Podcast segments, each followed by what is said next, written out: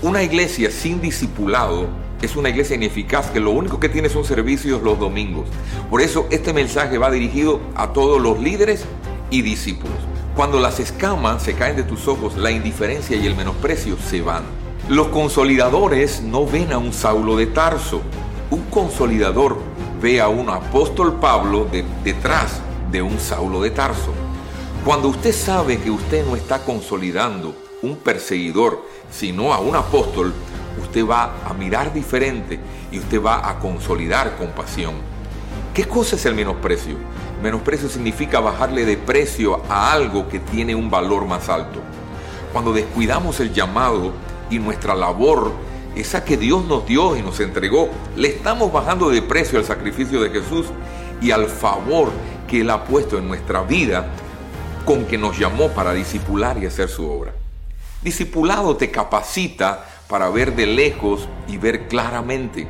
Le voy a decir cómo funciona esto. Por ejemplo, hay personas que para un partido de fútbol o para unas vacaciones o un viaje turístico piden permiso y hacen todo tipo de arreglo en sus trabajos.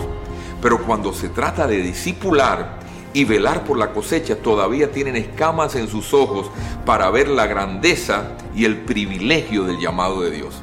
La razón porque uno de los módulos de nuestra visión se llama visión celular.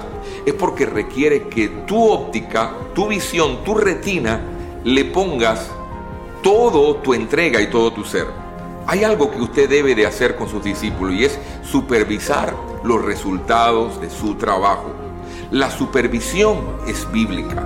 Lucas capítulo 15, verso 3 y 4 dice, anote lo que dice, entonces él le refirió una parábola diciendo, ¿Qué hombre de vosotros teniendo cien ovejas y pierde una de ellas, no deja las 99 en el desierto y va tras la que perdió hasta encontrarla? Todo líder debe de ver de lejos y ver de cerca. Y visión nocturna, visión de lejos, es necesaria en el liderazgo. Toda gente que no logra dar fruto no es cuestión de que sea mala persona, sino de revelación. Tú puedes saber cómo evangelizar, cómo consolidar, pero si no se te revela, nunca vas a hacerlo con pasión ni con excelencia. La gente que ve de lejos no cae en trampas. La gente que ve de lejos no cae en tentación. La gente que ve de lejos nunca pierde. Te invito a ser un visionario 2020 para apasionarte por la visión que Dios puso en tus manos.